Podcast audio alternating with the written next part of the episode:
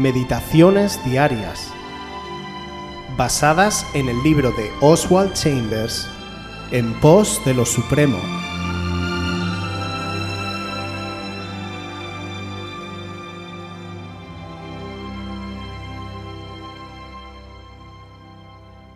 La consagración del poder espiritual.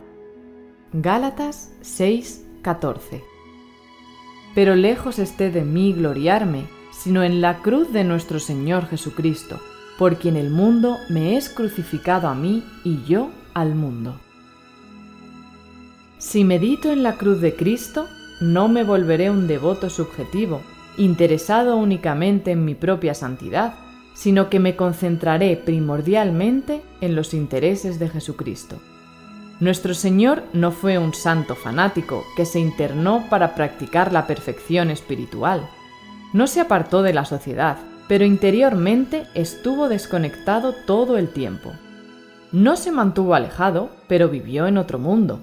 De hecho, convivió de tal manera con el mundo ordinario que la gente religiosa de su época le llamó comilón y bebedor. Sin embargo, nunca permitió que algo interfiriera en su poderosa consagración espiritual. Mi consagración no es genuina cuando pienso que puedo negarme a ser utilizado por Dios para almacenar el poder espiritual y usarlo más adelante. Este es un error lamentable. El Espíritu de Dios ha liberado a una gran cantidad de personas de su pecado y sin embargo no están experimentando ninguna plenitud en su vida, ningún sentido de verdadera libertad. La clase de vida religiosa que hoy vemos a nuestro alrededor es completamente diferente de la vigorosa santidad en la vida de Jesucristo. Como dijo Jesús en Juan 17:15, no ruego que los quites del mundo, sino que los guardes del mal. Debemos estar en el mundo, pero no ser de él, estar separados interiormente, no por fuera, como vemos en Juan 17:16. No son del mundo como tampoco yo soy del mundo. Nunca debemos permitir que algo impida la consagración de nuestro poder espiritual. La consagración es nuestra parte, la santificación es la parte de Dios. Debemos tomar la determinación consciente de interesarnos solo en aquello que a Dios le interesa. Cuando enfrentamos un problema confuso, debemos tomar esa decisión preguntándonos, ¿esto es lo que le interesa a Jesucristo o es un interés de mi espíritu que se opone diametralmente a Él? como consecuencia de la obra hecha por Dios, es decir, las misericordias de Dios en la cruz del Calvario, debe haber una respuesta del creyente consagrándose a Dios.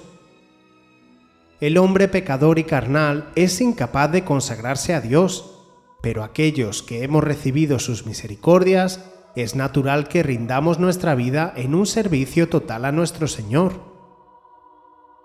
Debemos apartarnos de toda influencia del mundo y de intereses personales para rendirnos a Dios. Dios se agrada de esta clase de consagración porque es precisa para el cumplimiento de su plan en nuestras vidas.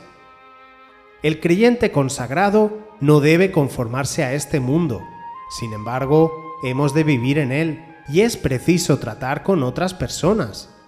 Sin el mundo que nos rodea, no habría la posibilidad de dar testimonio ordenado por el Señor. Por otro lado, debemos recordar que la sociedad humana se rige por los principios del príncipe de este mundo. Pedro predicó en la carta a los Gálatas capítulo 1 versículo 4, Sed salvos de esta perversa generación.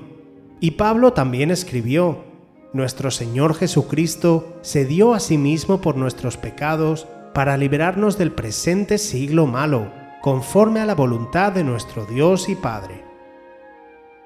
El creyente no puede dejarse llevar por las mismas luchas, envidias, rivalidades y guerras que operan en este mundo influenciado por Satanás. Es muy fácil seguir la moda del día, pero nosotros hemos de confrontar todo con la enseñanza de la palabra y el ejemplo de Cristo.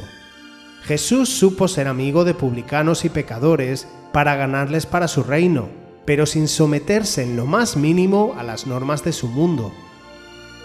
Porque nos ha perdonado, nos ha salvado, nos ha justificado en Cristo Jesús, nos ha lavado de nuestros pecados con la preciosa sangre de Cristo, nos ha hecho nacer de nuevo y nos ha aceptado como hijos en la familia de Dios para una herencia eterna, debemos corresponder con una vida consagrada al Señor, entregando nuestra vida y servicio voluntariamente como ofrenda y adoración. Una entrega en santidad, agradando a Dios con nuestras palabras, acciones y forma de vivir.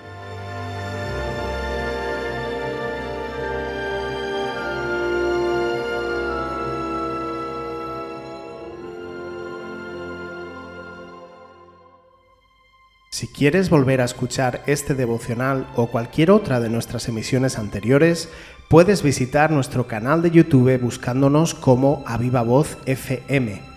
También puedes ponerte en contacto con nosotros a través de nuestra página web www.avivavoz.es o mandarnos un correo electrónico a la dirección contacta@avivavoz.es.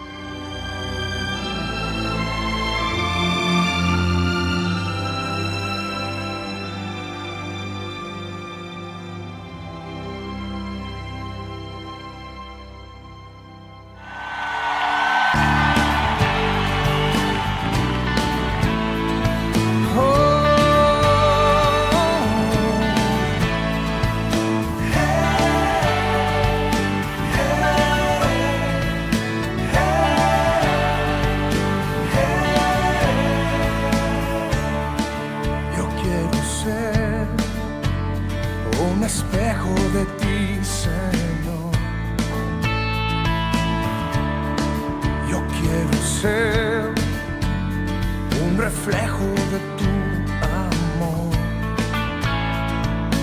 Fórmame, cámbiame, haz lo que tengas que hacer en mí. Un reflejo de los cielos, yo quiero ser.